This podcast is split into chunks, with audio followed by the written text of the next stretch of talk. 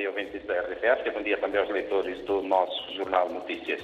A notícia abrir hoje é de economia, um tema de economia, o tema envolve Moçambique por estes tempos.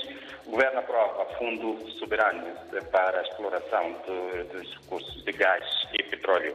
O Governo aprovou a proposta de lei que cria o Fundo Soberano de Moçambique, com vista a assegurar que as receitas provenientes da exploração de petróleo e gás estimulem o desenvolvimento social e econômico, devendo o instrumento ainda ser submetido à Assembleia da República. Outros títulos de primeira página de notícias. Sentença será lida hoje, sentença do caso das dívidas não declaradas. O escândalo financeiro que lesou o Estado moçambicano é mais de 2,2 mil milhões de meticais.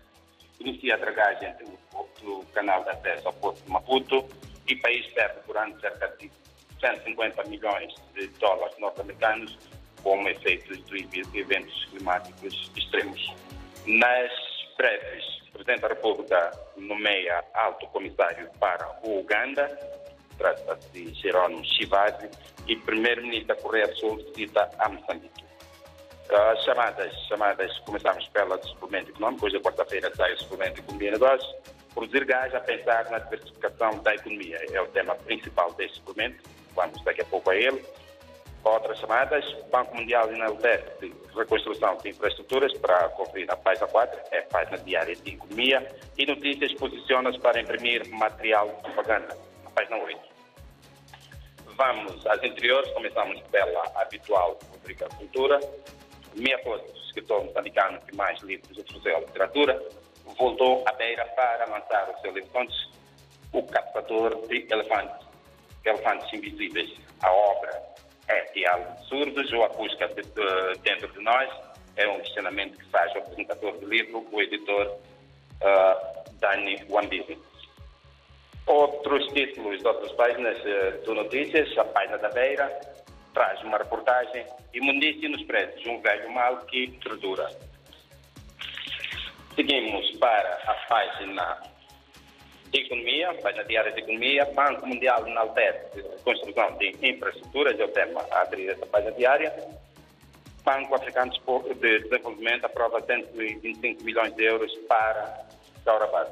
É um empréstimo. Em termos de economia, como disse, o jornal traz o suplemento de economia e negócios. Produzir gás a pensar na diversificação da economia é o tema principal deste jornal, é chamado de tema principal, a primeira página deste suplemento e traz ainda cá pelo parques industriais e Nampula preocupada com subida das taxas de inflação. Página Nampula. Nampula também tem uma página diária que lhe é dedicada. Acidentes ferroviários matam nove pessoas, é uma estatística uh, dos primeiros nove meses do ano. Atendidos mais de 300 pacientes para rastreio de câncer da próstata e detidos por falsificação de documentos. Uh, o desporto. Ferroviária da Feira e a Politécnica das meias finais da Liga de Basquetebol, é o Campeonato Nacional de Basquetebol uh, Sênior Feminino. Chiquinho Conde chama 32, 31 jogadores para a Operação Chan, o Campeonato Africano das Nações, para os jogadores que jogam, uh, que competem nas ligas, nas ligas domésticas vastos ouvintes e leitores, são estes os temas principais da edição 2 do Jornal Notícias.